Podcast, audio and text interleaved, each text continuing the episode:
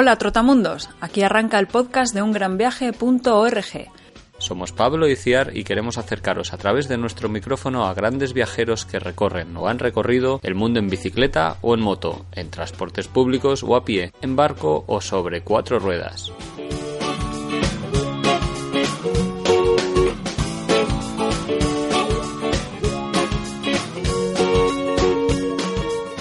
Conversamos con ellos para compartir experiencias y anécdotas, sueños e ilusiones y para escuchar de la voz de los protagonistas los mejores trucos y consejos viajeros.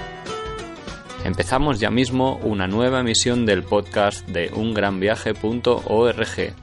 ¿Nos acompañas?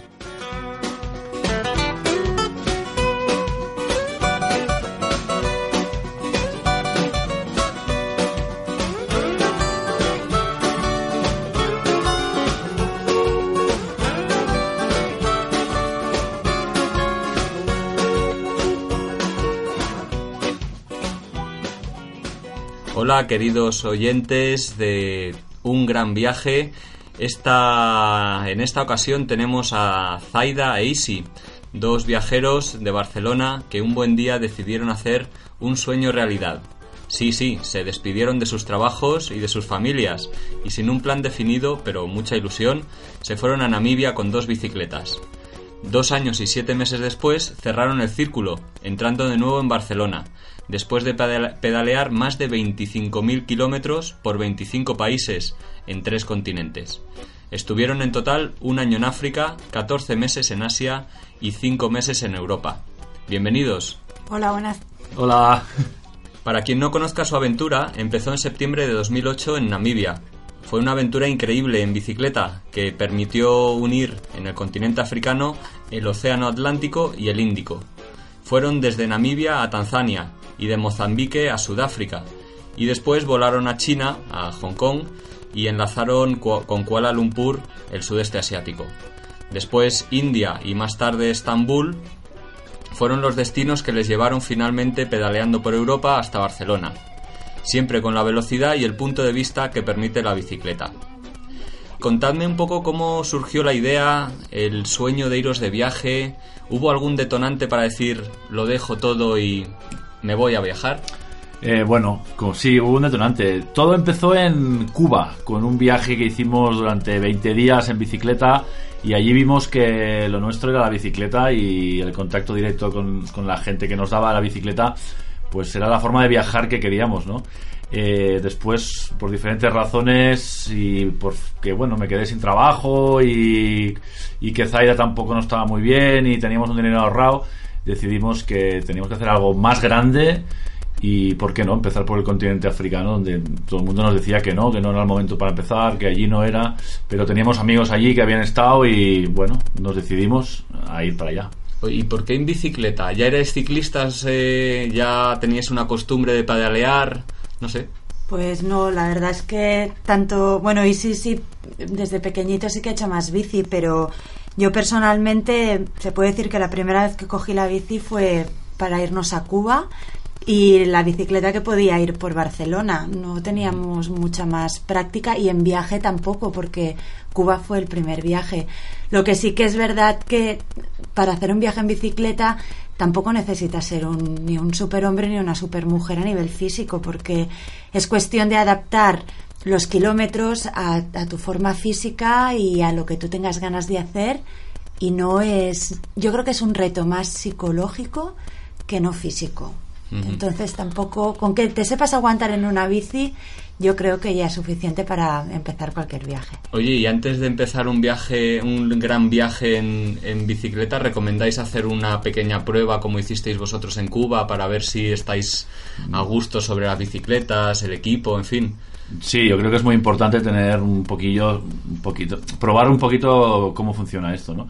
Y, no hace falta irte a Cuba, te puedes, puedes, eh, coger un tren aquí en Madrid, irte a Burgos y hacer, pues, un tramo del Camino del Cid, por ejemplo, o hasta el Camino de Santiago, que eh, últimamente vemos mucha gente que va para allá, y es una forma de empezar y, y saber cuántos kilómetros puedes hacer diariamente también pensad que el cuerpo, a medida que vas que pasan los días en un viaje en bicicleta, tu cuerpo mejora, tu cuerpo se va fibrando, tus piernas eh, ganan muscula, musculatura. Entonces, lo que en un primer día son 30 kilómetros o 20 kilómetros que te cuestan mucho, al tercer día y después de, una buena alimentación y un día de descanso, pues en los 30 kilómetros te los haces en dos horas. O sea que el, el cuerpo es listo y se adapta a todo, ¿no?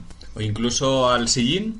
¿No es de las partes que más acaban doliendo al montar en bicicleta? Se hace callo al final. Al final, pues como quien se pone unas sandalias que le hacen daño, al final te sale callo. Mm. También hay, bueno, hay truquitos. Nosotros, por ejemplo, llevábamos unos sillines que no quiero decir la marca, pero hay muchas en el mercado. Son unos sillines que la parte de la nariz, como si dijéramos, está cortada y eso es bueno tanto para el hombre como para la mujer, pues porque los genitales te quedan libres, entonces cuando te tienes que estar muchas horas al día y muchos días encima de una bici, la verdad es que la diferencia se nota. Y vale la pena en, en el sillín llevar un buen sillín que, que te permita pues ir más relajado. y físicamente hay otras partes que se resientan, eh, no sé, las manos, ampollas, callos en, en, la, en, la, en, los zapatos, bueno, en los pies. La espalda, por ejemplo, también, tras muchas horas de conducción. Pero hoy en día existen varias adaptaciones que le puedes hacer a la bicicleta, como por que te permiten es tener varias posiciones. Que son unos que tienen como varias alturas. Sí, varias alturas. Entonces, son como unas orejas de mi posición que pueda seguir adelante, cambiar pinchazos, cambiar cámaras, eh, como cambiar un radio o una cadena, que son cosas muy básicas y son muy fáciles. Es simplemente ver cómo se hace y practicarlo un par de veces, tampoco tiene más secreto. Eh, hay muchas bicicletas que sí que están diseñadas para ser para hacer cicloviajes pero si no lo que ha dicho Isi las puedes adaptar. Una cosa hay que tener muy clara y es que cuanto más sencilla sea la bici, más fácil es de reparar y en cualquier lado del mundo. Mm. Así que eh, no sé, por todos los ciclistas que hemos ido encontrando, cuanta menos sofisticación en la mecánica de la bici, mejor, más fácil. Como por ejemplo frenos de disco mejor que no, Intentar o suspensiones mejor que no, no sé. si te vas, la cosa está clara, si te vas a África con frenos de disco y se te rompe, no tienes un problema con el disco en, en medio de Kalahari, pues eh, la cosa está, está mala, ¿no? Pero, por ejemplo, también es verdad que en el sudeste asiático se encuentran mm, hoy en día las bicicletas que usamos cada día están fabricadas o en, Malasia o en China o en, o en Taiwán. Entonces, sudeste asiático y, Bangkok y todas estas grandes ciudades del sudeste asiático encuentran reparaciones y, piezas por todos lados. no es lo mismo, hay que saber dónde va, dónde va uno ¿no? con la bicicleta y, y eso, ¿no? Y decidir. Y decidir. ¿Vosotros eh, ya teníais claro el recorrido cuando empezasteis o, dicho de otra manera, ¿por qué elegisteis África como primer destino? Bueno, eh, yo estuve, yo como guía de montaña, estuve trabajando en Cabo Verde y estuve seis meses en la isla de Cabo Verde, en una de las islas de Cabo Verde, en Santantao. Allí digamos que me, me picó un poquito lo que muchos conocen como el veneno africano, ¿no? las ganas, la nostalgia de, cuando sales de allí de volver otra vez, pero cuando estás allí de irte enseguida, ¿no? Y lo que seguro muchos habrán experimentado. Y entonces, eh, bueno, pues con Zaira estuvimos hablando y, decidimos eh, gracias eh, a unos amigos de Canarias que habían estado en Namibia y habían editado, habían hecho un artículo en una revista nos pusimos en contacto con ellos y nos dieron contactos en, en, Windhoek, la capital de Namibia, de, una ONG que se dedica a temas de bicicletas, y también mapas y lugares para ir allí. Entonces, solo necesitábamos un lugar que alguien hubiese estado en bici que nos pasara mapas y que nos diera información. Podía haber sido Marruecos, podía haber sido a lo mejor otro lugar, pero fue Namibia y así fue como nos decidimos ir para allá. ¿Y ya salisteis en, ruta sabiendo que no ibais a volver en un periodo de tiempo o sea, os ibais con billete de ida, nada más. Sí, nos fuimos con un billete de ida, muy a pesar de las mamás, que eso de decirle, mamá, me voy con una bici a África y no tengo billete de vuelta, pues les costó un poquito. Pero sí, la verdad es que tampoco sabíamos la ruta que íbamos a tomar. Sabíamos que empezábamos en Namibia y desde allí no sabíamos si acabaríamos hasta Marruecos como pudisteis hacer vosotros o, hacia dónde íbamos a ir y un poco a través de la gente que nos íbamos encontrando por el camino, pues eh, información de evitar países en guerra o Zimbabue lo evitamos porque era la época del cólera. Bueno, fue fuimos trazando una ruta un poco a la aventura. Entonces, como no teníamos expectativa de nada y no sabíamos dónde íbamos a ir mañana, todo era una sorpresa. Así que fue la mejor forma de viajar. Debió ser bastante duro, ¿no? Al principio, eh, pedalear por el desierto de Namibio, ¿no? El Namib Naukluft. O... Naukluft Park. Sí. Cuesta, Eh, cuesta, sí. Bueno, es un nombre alemán, Naukluft Park. Eh, la- es una- Namibia es una antigua colonia alemana. ¿eh? Aún hay muchos alemanes por allí. Y, y sí, fue muy difícil porque el de- desde Windhoek. Claro, nuestra idea era eh, unir el Atlántico con el Índico, como has dicho, y para eso teníamos que ir a bañarnos, aunque fuera o a tocar el agua del Atlántico, si no, no valía, ¿no? Claro, claro. Y para eso, pues, había que cruzar el desierto. Y, y sí, sí, lo hicimos. Todo hay que decirlo. eh, esta, esta ONG Ben Namibia de, de Windhoek nos, nos ayudaron mucho en el, en el sentido de orientarnos en qué partes del desierto ir, qué, qué pista coger, porque hay varias pistas, cómo evitar las dunas de arena.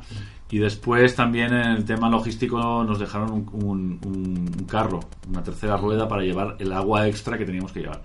Y después cuando llegamos allí también nos dijeron, si tal día cuando lle- eh, no nos ha- no habéis llamado por teléfono, nosotros os empezaremos a buscar con nuestros Land Rovers por, por toda la pista del desierto. Son Joder. Hay que pensar que desde Windhoek hasta desde Windhoek hasta hasta Swakopmund hay como 300 350 kilómetros de, de, de arena, de, de desierto, ¿no? sí. De los cuales 200 no hay nada de agua, no hay nada de agua. Los otros ciento y pico vas encontrando alguna granja. Y bueno, pues al final lo hicimos, ¿no? Pero bueno, llegamos a unas condiciones que, bueno, la sensación de seta eh, yo creo que nos- no nos la quitamos en, en- en dos semanas. Fue difícil por todo, porque los primeros kilómetros del Namib es, no es puramente desierto, es más un, un paisaje como los monegros de aquí de Muy árido, de- ¿no? muy Sí, árido pero además incluso. además habían hay cunas de ríos secos entonces eso significa que tú ibas con la bici y de repente ¡bu! la rueda se te hundía en la- el lecho de un río seco y te tocaba empujar la bici a lo mejor un par de kilómetros hasta salir del río seco entonces fue duro a nivel físico por el calor a nivel psicológico porque no le veías fin y luego, como diceis, y tuvimos un par de momentos en el que, bueno, vimos todas las alucinaciones posibles porque se nos acabó el agua Joder. y nos salvamos gracias a un bote de miel. Y un día, un día mm, ya de noche, tenéis que pensar que nosotros en el desierto nos levantábamos a las, a las 4 de la mañana, eh, desayunábamos algo rápido y empezamos a pedalear a las 4 y media, 5. Era de noche. era, sí, era clarito, pero sí. oscuro. Y empezábamos a pedalear. Y, eh, y a- lo que así lo hacíamos para porque a las 7 de la mañana, a las 7 y media, el sol ya era tan alto y hacía tanto calor que a las 8 9 de la mañana parábamos y con los rulos de dormir, con los, los aislantes, nos hacíamos sombra. Y nos quedábamos debajo de la sombra hasta las 4 de la tarde cuando volvíamos a, agarrar la bicicleta y, y pedaleábamos hasta las 7, 8 que ya empezaba a ser oscuro y, y otra vez así, ¿no? Y era la rutina del desierto. Un día plantamos la tienda de campaña que era, que era oscuro y al día siguiente cuando salió el sol no- o cuando ya era de día, casi de día, vimos nos dimos cuenta de que habíamos acampado en medio de la pista. O sea, pero por suerte, durante dos días no No vimos, pasó a, nadie. no vimos a nadie durante dos días, ¿no? estuvimos casi dos días sin ver a nadie y, y habíamos acampado en medio de la pista. Que esa noche llega a pasar un Land Rover, sí, de- sí. que de vez en cuando pasaba alguno, y, pues se encuentra en una tienda de campaña y dos tipos durmiendo ahí, ¿no? Sí, sí. Y después quiero comentar una cosa. El, el- la una de las cosas que nos sorprendió mu- mucho de, de- del desierto del Namib es la ausencia de, de ruido. O sea, aquí en España cuando uno dice el silencio siempre suena un pajarito o el viento o algo. En el desierto del Namib no. En el desierto del Namib cuan- el, el silencio es absoluto, es Total. la ausencia total de, de, absoluta de- del ruido, ¿no? Y eso no estábamos acostumbrados y nos daba a veces hasta un poquito de al principio de pánico. Sí, sí. Claro, no hay ni árboles ni, ni viento. Me sorprende que no hubiera viento. por Había ejemplo. viento, Sí. pero no siempre. Ya, y, ya. y nos sorprendía mucho eso. Sí. Y el viento a veces ni siquiera se oía porque tampoco tienes montañas, no tienes árboles para que rebote el sonido, entonces sí, sí. era un sonido sordo. Imperceptible, sí, sí. Eh, si hubierais empezado o si estuvierais considerando empezar el viaje otra vez, ¿empezaríais en Namibia en esas condiciones? ¿O tal vez diríais, mejor empezar por un país más fácil o con un recorrido más fácil? Y Namibia nos apetece, pero dejémoslo para cuando ya tengamos más rodaje. O dicho de otra manera, ¿no es mejor tal vez empezar por un país o con un recorrido más fácil para coger ruta Me suena muy aventurero este, este arranque que tuvisteis. si nosotros tenemos que recomendar a alguien que empiece un viaje, obviamente no empieces por lo más difícil. Lo que pasa que yo personalmente no cambiaría nada del viaje que hicimos. Mm. También es verdad que lo hemos hablado muchas veces. Empezar por Namibia hay un dicho que no sé quién dijo que dice, como no sabían que era, que era imposible, fueron y lo hicieron. Entonces fue un poco la inconsciencia de, empezar el viaje sin tener ningún tipo de preparación, totalmente inconsciente. Nos toca ahora empezar de nuevo y obviamente no empezaríamos por el desierto. Pero en aquel momento pues marcó un poco mm. marcó un poco el destino del viaje. Si hemos sido capaces de empezar por esto, ahora cualquier cosa va a ser un camino de rosas. Mm. Entonces, obviamente, si tenemos que recomendar a alguien empezar por algún lado, no te vayas a empezar por un desierto, pero bueno, con una buena planificación y, ¿por qué no? ¿Por qué no? Sí, sí, Oye, y luego ya empezasteis, después de Namibia, entrasteis en Zambia, si no recuerdo mal, luego en Malawi, habíais comentado. Ahí ya se empieza a entrar un poco en ese África más, tal vez, estereotipado que tenemos, ¿no? El África negra, porque Namibia no deja de ser un poco... Alemán. Eh, alemán, ¿no? Y, bueno, desierto, ¿no? Pero eh, el verdor de las, de las montañas, las pistas rojas, eso lo encontrasteis más adelante. Eso lo encontramos ya en, cuando llegamos, la primera vez que llegamos, en el norte de Namibia, llegamos al río Cabango, ¿no? Justo es la frontera entre Angola y Namibia, y de repente eh, la franja verde del río Cabango, los hipopótamos ahí en el río, eh, cocodrilos, y, y sí que más el África más negra, ¿no? Era bueno, lo que estábamos esperando, nosotros lo estábamos esperando y, a partir de allí hasta prácticamente hasta que llegamos a Sudáfrica al cabo de un año fue lo que vimos cada día, ¿no? ¿Os sorprendió lo caro que era África? ¿O pensabais que iba a ser tan caro como creo que fue? Nos sorprendió, sobre todo, lo que más nos sorprendió quizá es que es caro de forma selectiva, es caro para el foráneo, es caro para el extranjero. Para el local, obviamente, pues, pues no lo es, los precios son diferentes. Pero sí, para el que viene de fuera es, es caro. ¿Vosotros cómo viajabais? ¿Viajabais con tienda de campaña, si no me equivoco, con hornillo, o sea, con utensilios para ser autosuficientes de dormir y comer? Eso supongo que abarata en cualquier caso bastante un viaje. Abarata el viaje, el, ser independiente, el ser independientes. Yo creo que si África es cara, pero lo puedes reducir el precio si intentas vivir como un africano, ¿no? Eh, o sea, de, todo el tema de resort y todo eso, claro, intocable, ¿no? Y, sí, y, nosotros cocinábamos con nuestro hornillo de gasolina, por cierto, porque no no habían cargas de gas allí y de gasolina. Y también creo que eso fue quizás un poquito lo que nos salvó de, tener problemas estomacales como tuvimos después en, en Asia, ¿no? Como cocinábamos, íbamos a los mercados, compramos cebollas, patatas y hacíamos sobre todo mucha tortilla de patata comíamos que nos hacíamos con una con una paella que compramos a los chinos y, que ahí siempre encuentras no y, con eso pues nos salvamos también de, problemas estomacales ¿Cómo lo hacíais con el dinero? ¿Llevabais el dinero encima vosotros? Eh, ¿Traveler checks? Eh, ¿Tarjetas de crédito? ¿Cómo, ¿Cómo lo hacíais? Porque llevabais todo con vosotros. Si os atracaban, os podrían quitar todo. ¿No teníais miedo con ese tema? bueno, Llevábamos, llevábamos una tarjeta de crédito cada uno. Mm. Entonces intentábamos planear, formarnos, sobre todo en África. En Asia hay mucho más, muchos más bancos y eh, intentábamos saber a qué distancia íbamos a encontrar en el próximo banco, entonces sacar el dinero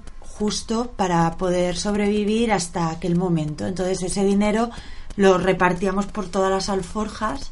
Entonces si nos robaban una alforja siempre nos quedaba el dinero que teníamos en la otra alforja.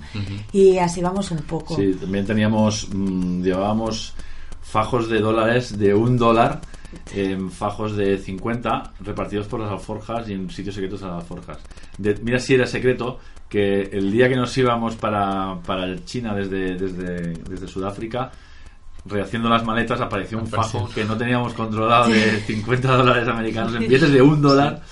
Que, nos hizo una ilusión. una ilusión.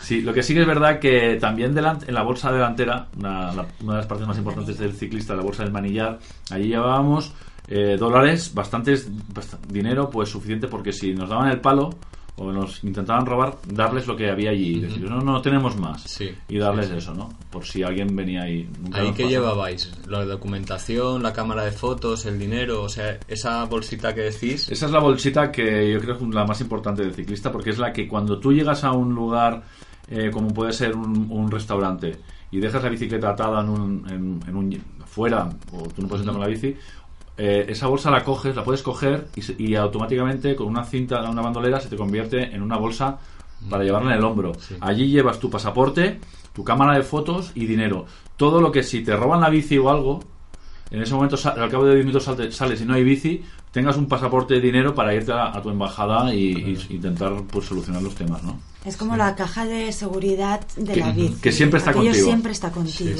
Sí, Y en eso sí que es algo que, que recomendamos no ahorrar. La, la bolsa de manillar, cómprate una bolsa buena. Hay un par de marcas que tienen bolsas de una capacidad de 7 litros, por ejemplo. Son impermeables y aquellos es una inversión de por vida. Aquello es una cosa que te va a costar un dinero porque tienen un precio bastante elevado comparado con, con las alforjas traseras. Pero es que si te la compras de buena calidad, eso te va a acompañar durante toda tu vida ¿Qué ciclista. hace que sea buena o mala? Eh, que sea cómoda para llevar colgada. el o- sistema de anclaje Ajá. al manillar que Sí. sea un buen sistema de anclaje para que no tenga vibraciones y no te moleste en el manillar que sea que sea fácil de quitar y poner pero que sea difícil de robar cuando si te dan un tirón que sea impermeable es básico vale, vale. porque como, como ciclista te tocará mojarte muchos días Y en la y- parte de arriba lleva que lleve mapa, para un mapa, y te sirve también como mesa, ¿no? Como una mesa. Y pensad que allí, al final, al al allí iba nues- toda nuestra documentación, cámara y toda, todas las tarjetas con todas las fotografías de África. Todo estaba ahí dentro. O sea, dormía en la tienda de campaña con nosotros. Te la llevabas a, a todos lados contigo, ¿eh?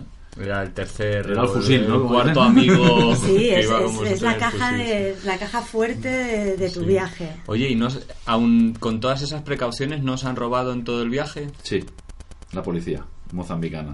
Sí. Eh, ¿Pero tipo soborno o tipo robo tal cual? No, eh, Robo, robo. robo, robo. Y aparte fue la mancha de la bicicleta, que les hacía mucha gracia. La, la bomba de hinchar. La bomba de hinchar. Y esta pequeñita, era muy Sí. pequeñita. Y en un momento en un, que nos rodearon los policías y siempre, pues, con- por curiosidad, bla, bla, bla, esto y lo otro, ¿dónde vais? Y para aquí, para allá, y danos algo de comer, danos un cigarro, invítame una cerveza para aquí. Que no, que no, que no. Cuando desaparecieron los tipos, la bomba había desaparecido también. Agarraron lo que pudieron, Sí, básicamente. sí, bueno, Era... Eso lo único en África, ¿no? Después también nos pasó algo lo mismo con algo en, en Asia, también nos da En fácil. Laos también, al pasar, al pasar fronteras, por eso yo, y sí comentaba, llevábamos fajos de dólares en billetes de un dólar.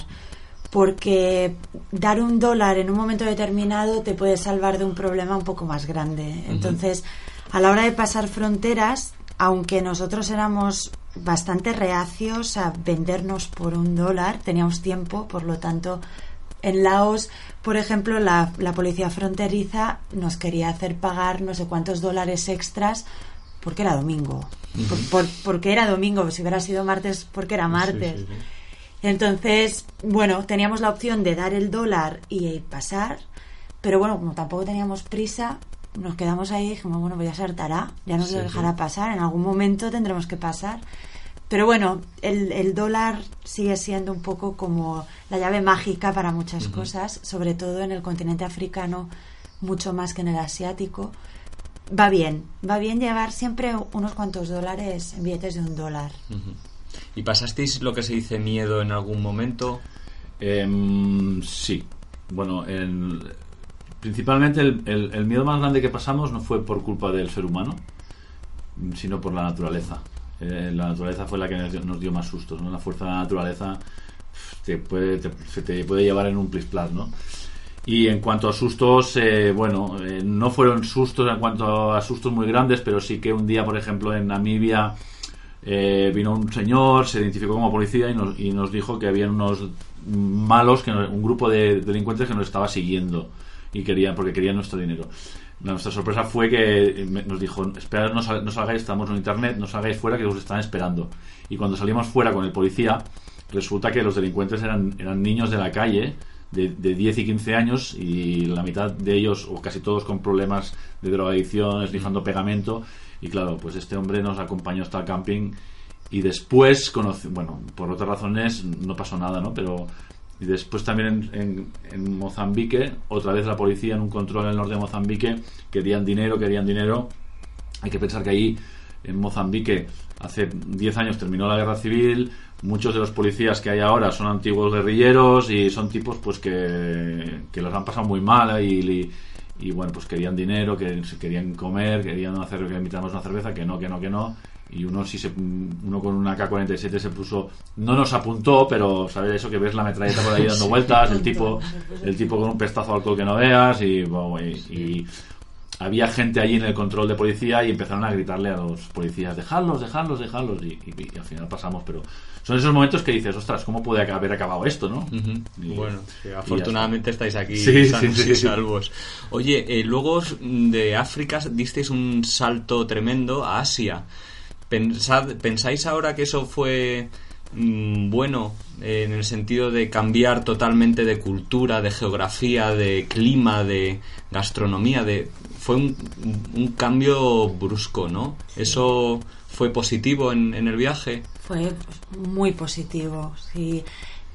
La- después de estar un año en África y por los países que estuvimos, la verdad es que entre país y país tampoco encontrabas unas diferencias culturales tan grandes. Había cambio de idioma, mm, pero no había prácticamente cambio pues a- gastronómico, cultural, de vestimenta. Entonces, cuando decidimos ir a Asia, que fue un poco pues de rebote, pues porque teníamos ganas de cambiar y conocimos a un viajero que venía de allí y nos dijo que pues nos explicó las excelencias y cuando llegamos empezamos por China nos dimos cuenta que cambiar ya no solamente de país, sino que cambiar de región dentro del mismo país era como pasar de un planeta a otro. Y fue una sorpresa que nos encantó. Fue un cambio, yo creo que todos los cambios son positivos siempre. Y pues irnos a Asia fue un cambio muy bueno pues a nivel cultural, a nivel también de que es bueno, quizás un poquito más relajado, no te sientes no te sientes tan señalado, quizá por algún porque estás están más acostumbrados a ver occidentales o no, pero bueno, fue un cambio muy positivo, nos gustó un montón. Y os gustó tanto que estuvisteis cuatro meses en China. Eso no seguro no estaba en los planes iniciales, ¿verdad? Eh, La idea era África, nada más. Sí, de- eso, eso es lo grande de, de- de viajar sin billete de vuelta, que puedes decidir dónde vas y cuánto tiempo estás. También en China, vivir allí es tan barato, tan económico, que nos permitió estar cuatro meses.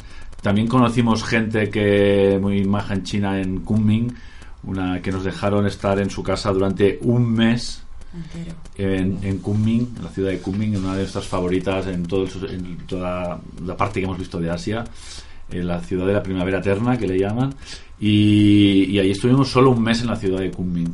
Y después estuvimos tres meses pues entre Hong Kong y, y- el Himalaya y después hacia el, hacia el sur, el sur Laos.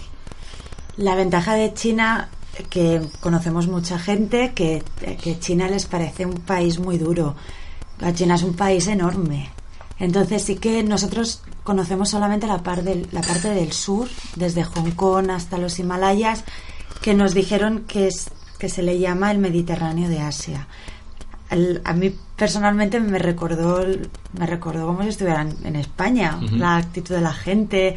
Sí que es verdad que conocemos mucha gente que ha estado por el norte de China y que allí nos han dicho que la gente sí que es mucho más dura y, y no, es- no son tan simpáticos.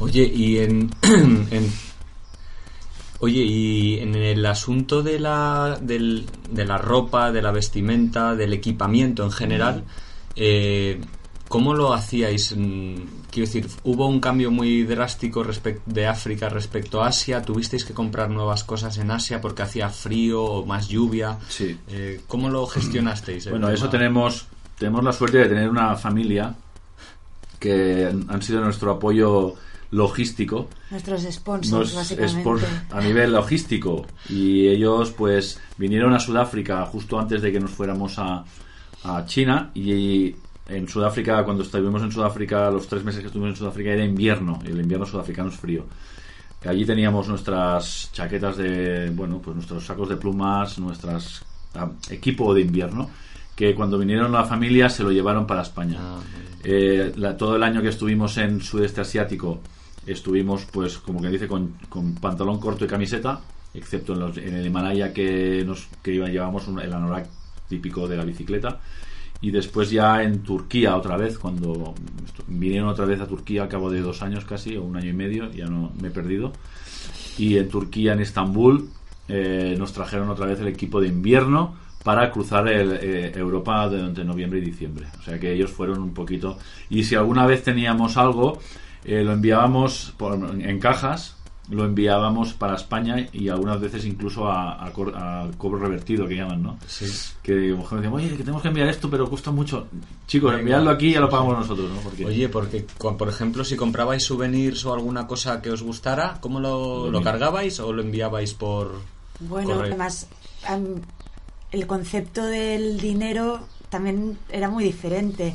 Ahora digo, pero será posible. No compré aquello porque me costaba 5 euros.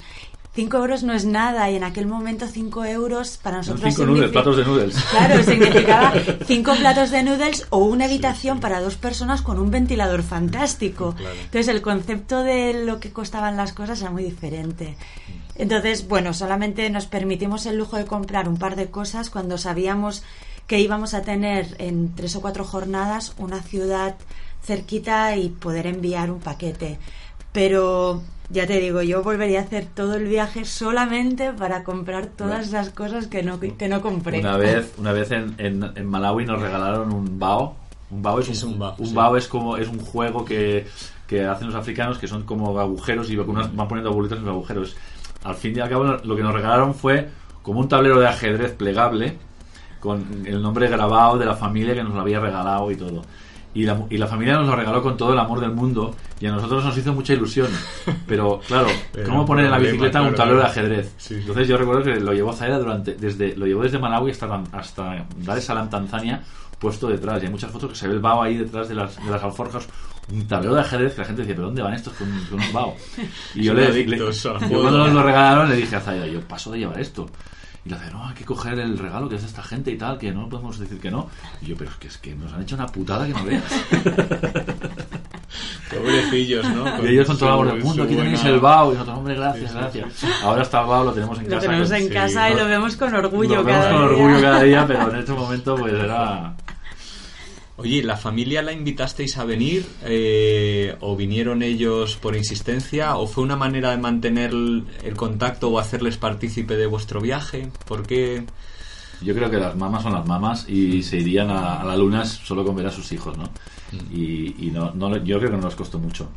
Incluso el viaje de Sudáfrica, que valía un dineral, pusieron todos los ahorros que tenían para venir a Sudáfrica y además, cuando vinieron, hicimos un tour con ellos. Nosotros eh, durante 15 días no pagamos nada y nos hicimos un tour por toda Sudáfrica, incluso viendo elefantes y visitando parques nacionales a cuerpo de rey. O sea que yo creo que aprovecharon sus vacaciones, mm, vieron a sus, a sus hijos, ¿no? Pero no les costó nada.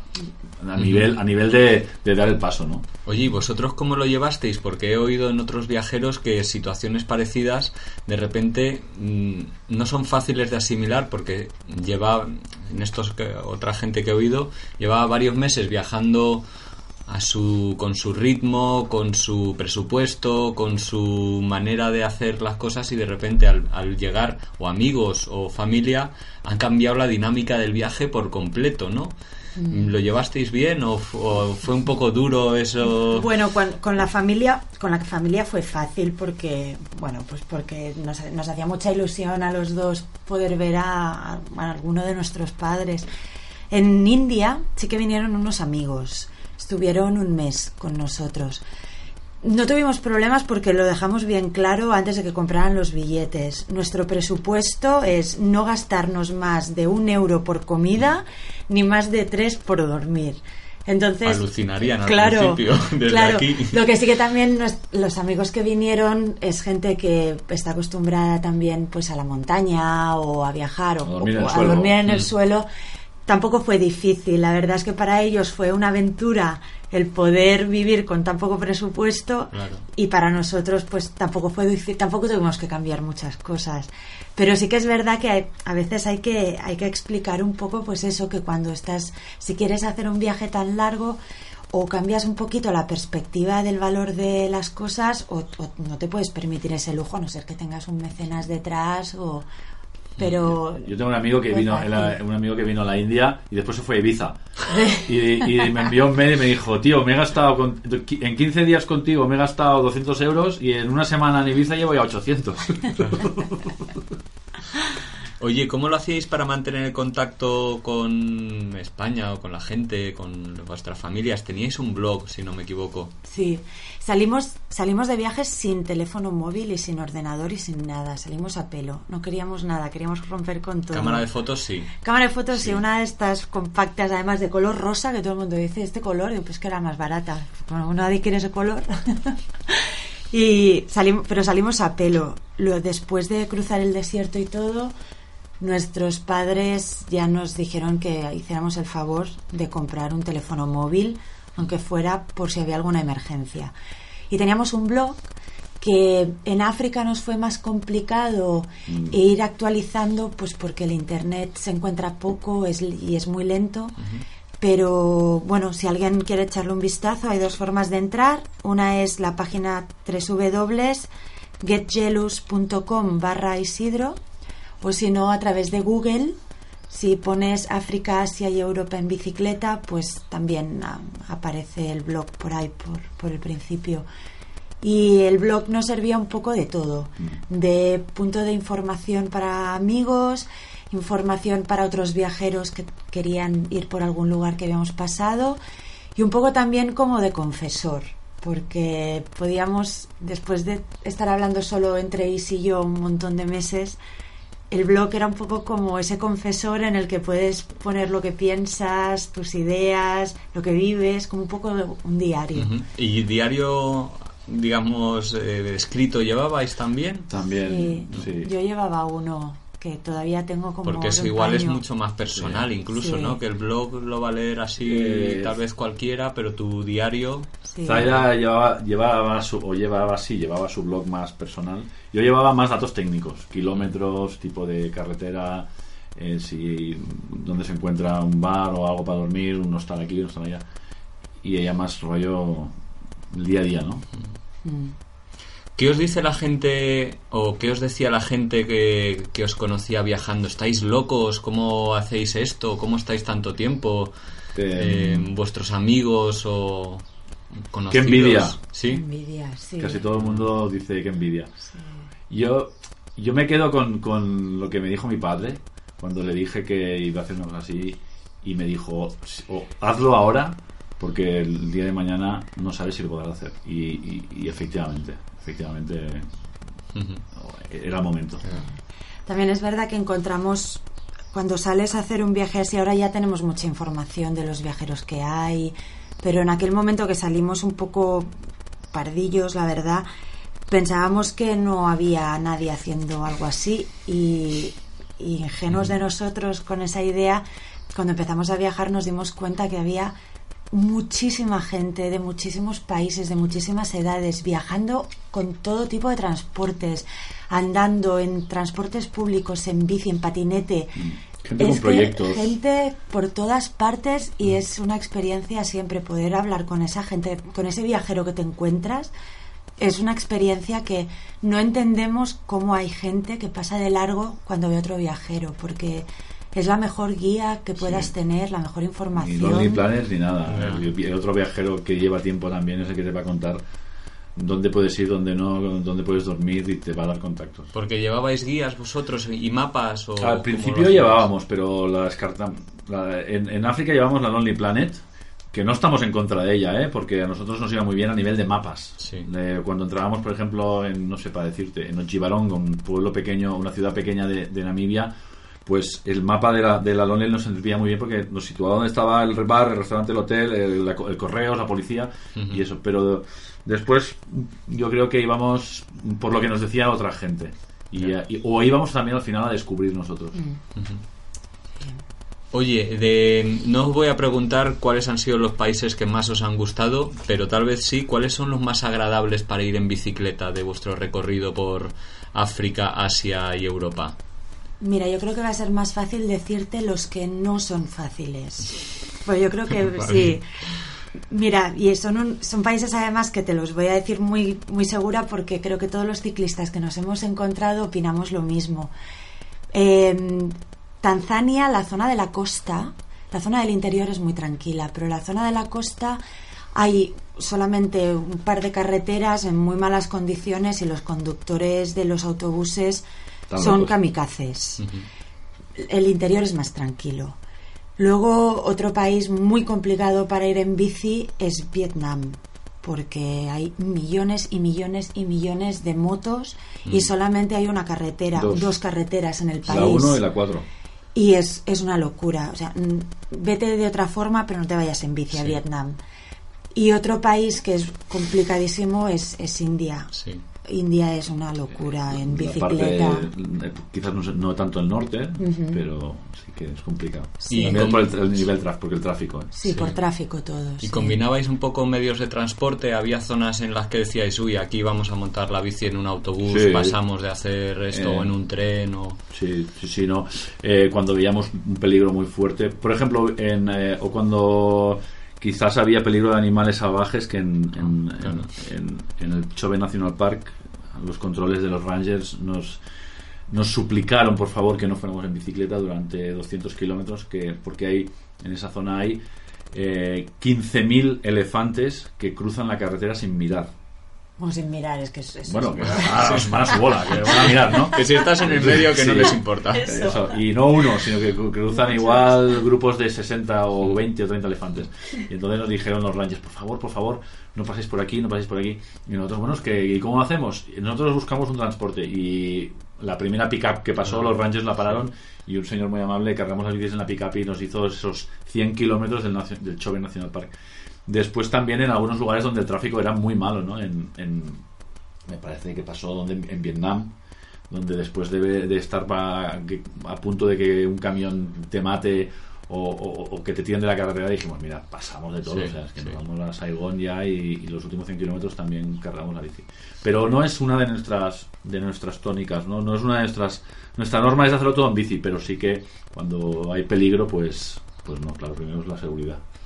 Oye, una pregunta igual no diré complicada, pero ¿sois los mismos que cuando partisteis? Eh, ¿en, qué, ¿En qué notáis que habéis cambiado o qué os ha significado el viaje? Bueno, quizá yo tendría que contestar por mí y sí por él, ¿no? Porque cada uno vive las cosas de una manera. A mí personalmente me ha enseñado a tener una opinión propia y a no fiarme tanto de los medios de comunicación porque una cosa es lo que nos explican una persona con su opinión y otra cosa es poder tú mismo comparar lo que has vivido con la información que tienes. Lo primero eso, a tener una opinión propia sobre muchos temas. Segundo, a lo que otra cosa que es lógica es a valorar de una forma diferente las, las cosas que te pasan. Yo creo que ahora, siendo la misma persona, tampoco considero que haya cambiado tanto, pero sí que es verdad que valoro mucho, mucho más otras cosas que antes quizá no le daba tanta importancia. Y sobre todo la tercera, a confiar en mí misma. Creo que un viaje en bicicleta, sobre todo siendo mujer, que muchas veces tenemos muchas trabas que nos pone la sociedad o nosotras mismas, a mí personalmente me ha servido para confiar en mí, en mis posibilidades, conocerme más, ser más independiente a la hora de, a la hora de decidir, pensar y a tener muy claro de, que si quiero puedo y que si no puedo al menos lo he intentado. Y yo creo que es eh, en lo básico. Por el resto me sigo poniendo rímel y poniendo colorete. eso, que es verdad. Yo creo que, bueno, que nos hemos sacado un máster en humanidades. que no hay ninguna escuela ni ninguna universidad te lo enseña. El poder convivir con...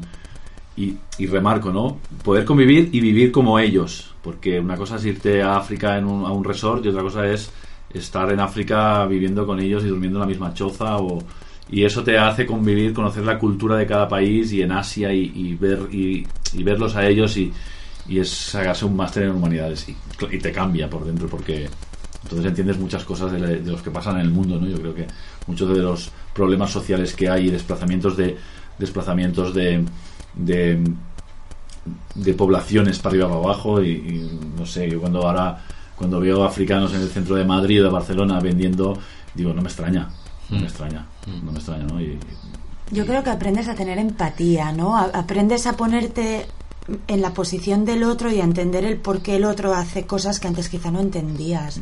Y la empatía yo creo que es algo que o la pones en práctica en un viaje, sobre todo un viaje largo, o tampoco sobrevives tú. O, o aprendes a entender el por qué la gente reacciona como reacciona o, o- o no sobrevives. A nivel a nivel personal necesitas entender por qué mm, a ti te cobran tres veces más que el que tienes al lado. Necesitas entender por qué la gente en un momento determinado es muy agradable contigo o no te sientes bienvenido. Y si no practicas la empatía que es una cosa que se aprende es, es, es complicado sobrevivir en, en el mundo en general ¿no? En situaciones y culturas a las cuales no estás habituado, además, que Claro. los retos son muy diferentes. Después de, de visitar Asia y el sudeste asiático, fuisteis a India y empezasteis el camino de vuelta, digamos, ¿no? Volasteis a Estambul ya pensando que volvíais a casa. ¿Por qué, vol- ¿Por qué tomasteis esa decisión? ¿Estabais cansados del viaje? ¿Estabais cansados físicamente? ¿O echabais de menos casa? ¿O se os acababa el dinero? Eh, prácticamente sí. Se acababa la economía, ya no. El, el siguiente paso lógico hubiese sido Sudamérica Mm. o América en general, ¿no? Desde Canadá hasta hasta hasta Argentina, pero ya la economía no estaba para hacerlo eso. También eh, habían también ganas de ver a la familia, ¿no? Y, y, y también esa idea de, bueno, vamos a ver si habían proyectos, ¿no? Eh, a nivel profesional también y dijimos, "Va, pues ¿por qué no probar, ¿no? Ahora de, de reinsertarse, ¿no? Como digo yo, un poquillo reinsertar, reinsert- no era el mejor momento, porque estamos hablando del 2011 cuando ya estaba había petado todo. Pero bueno, habían proyectos por allí, cosas, gente que nos decía, mira, venid aquí, que vamos a intentar hacer esto, lo otro. Y bueno, pues eso nos, nos animó un poquillo, ¿no? Y, y eso- por eso volvimos. Hombre, lo ideal hubiera sido volver, estar seis meses aquí, ver familia y amigos y descansar un poco y volverse a ir, pero bueno, no pudo ser. Los señores del banco no nos han dejado, pero bueno, quedan proyectos que siempre hay que tenerlos. Porque el regreso fue duro o como tenéis estos proyectos suavizó, digamos, la vuelta porque no debe ser muy difícil estar casi tres años viajando a tu bola, a tu ritmo, a- siendo tú tu propio jefe de tu tiempo y todo y volver a una ciudad en lo que se busca es la rutina, el, el tener un trabajo, en unos horarios. ¿Cómo os adaptasteis al, al regreso? Bueno, yo creo que lo primero fue que como no llegamos en un avión de, de- de China a Barcelona, sino que fuimos llegando en bicicleta por toda Europa, cuando llegamos a Italia, Francia, ya tuvimos nuestros dos o tres meses para ir readaptándonos otra vez a lo que nos esperaba al llegar. Yo creo que somos muy afortunados porque los dos nos dedicamos al mundo del turismo. Es- son unas profesiones que te dan mucha libertad. Trabajas, pero no tienes todo menos rutina.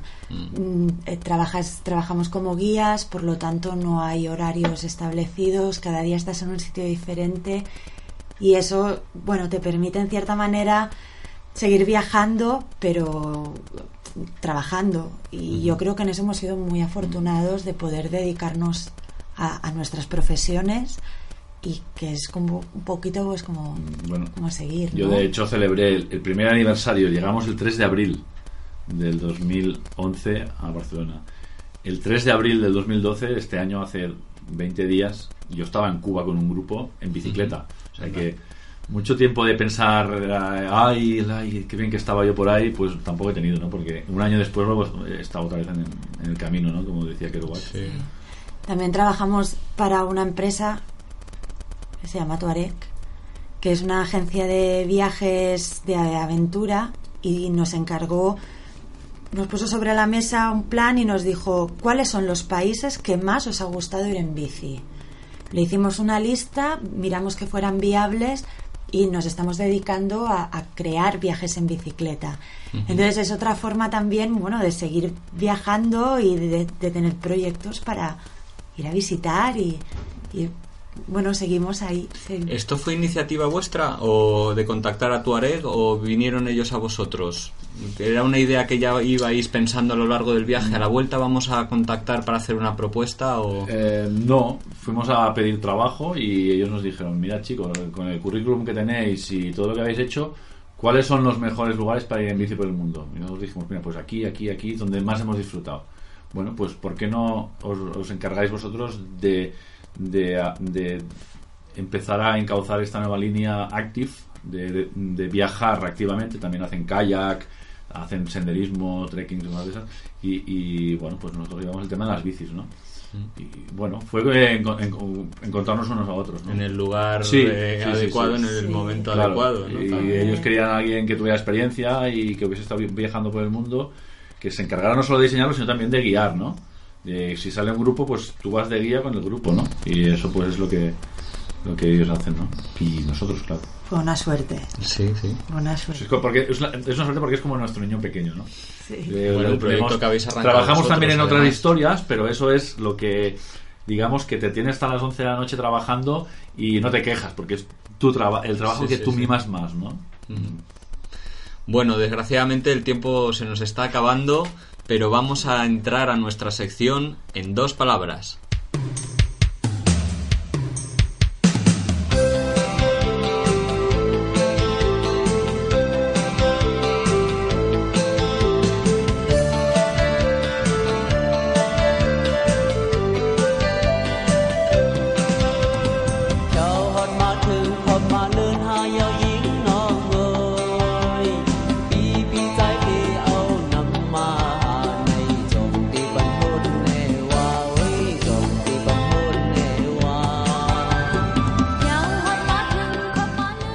¿Qué comida no probasteis? Yo insectos. Yo nada, lo probé todo. ¿Qué comida os gustó más? El perro está muy bueno. El perro está muy bueno en China. ¿Algún libro que leyerais que os apasionara? Las reinas de África. ¿De Cristina Morato? Sí, El amor en tiempos de cólera, sí, de García de Márquez. García Márquez. ¿Algún grupo o música que os haya marcado el viaje de alguna manera especial? La música tailandesa y la oceana. Porque es muy divertida, como muy festiva.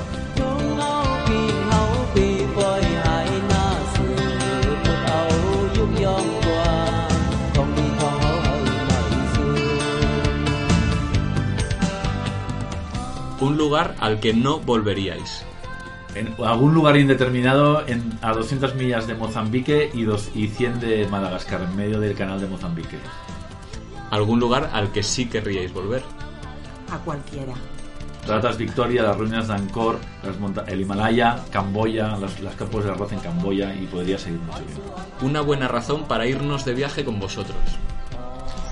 Porque puedes ser tú mismo y hacer lo que te apetezca y cuando te apetezca. Porque vivimos cada centímetro que recorremos con la bici. ¿Tenéis algún amuleto? Yo tengo una frase, amuleto, que llevaba escrita en la bici. En inglés es Fear is temporary, regret is forever, que es algo así como el miedo es temporal y el arrepentimiento se te queda para siempre. Yo tengo un, pa- un, un croma, que es un pañuelo Kemer, eh, que me compré en el, en el mercado central de Phnom Penh y que lo llevé en las pistas de polvo del norte de Camboya. ¿Algún objeto que hayáis echado en falta en el viaje? Más libros. Sí, quizás sí. Un recuerdo que os hayáis traído y que os trae buenos recuerdos. La sonrisa de la gente. eh, cualquier much- muchos objetos personales que nos daba la gente eh, por ejemplo o, o- o pulseras que nos daban los, los monjes en el Himalaya para darnos un buen camino muchas cosas lo que te he dicho del Bao que nos regalaron una familia africana personalmente que nos ha dado gente muchas cosas, pero mentalmente yo me quedo con la sonrisa de los niños, en cualquier parte del mundo.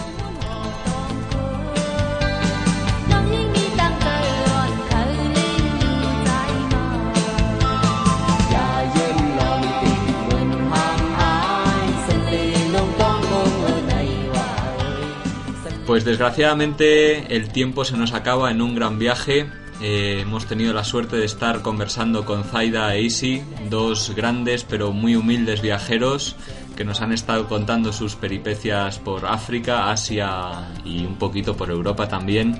Y esperamos seguir en contacto, esperamos sobre todo que sus eh, comentarios y, trucos nos ayuden, os ayuden a planear vuestro viaje y a quitar muchos de los miedos que podamos tener. Muchísimas gracias por vuestro tiempo, ha sido un lujazo, un placer y esperamos que volváis a hacer otro gran viaje para poder seguir vuestro blog. Bueno, Pablo, muchas gracias por la oportunidad y esperemos que la próxima entrevista te la hagamos nosotros a ti de tu viaje en bicicleta. Bueno, a ver si es verdad porque el gusanillo se me ha metido en el cuerpo. Muchas gracias, muchas gracias a todos. Hasta muy pronto. Adiós. Hasta luego.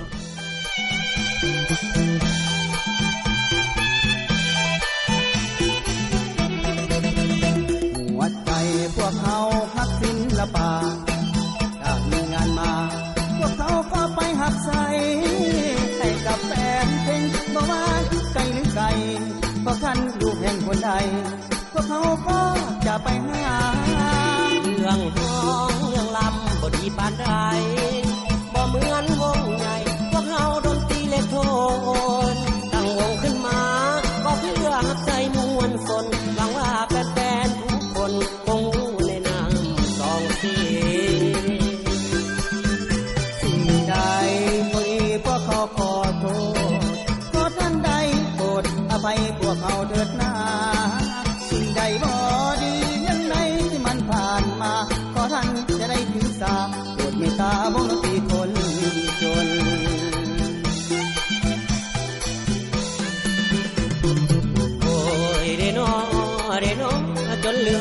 มีไผปันแตงดีเหลือบ่มีไผปันแตงถือเหลือแพงขอเชิญทุกท่านทุกผู้ส่วนสวยกันทุกวันพวกเขาดึงแห่งก่อตั้งเสริมสร้างงานเพื่อทุกท่านให้สำราญใจบอกว่าจะทุกข์จะยากลำบากเพียงใด ก็เพียงแฟนๆในใจพวกเขาก็มีกำลัง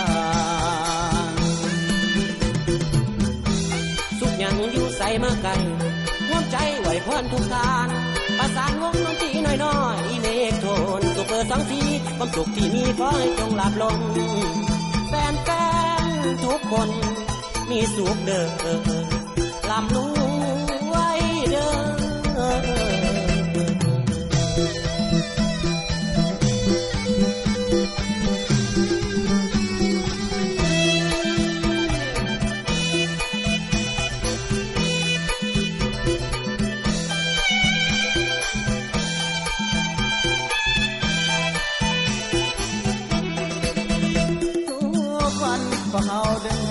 แห่งก่อตั้งสริมสร้างผลงานเพื่อทุกท่านให้สำราญใจบอกว่าจะทุกข์จะยากลำบากเพียงใดก็เพียงแฟนๆในใจพวกเขาก็มีกำลัง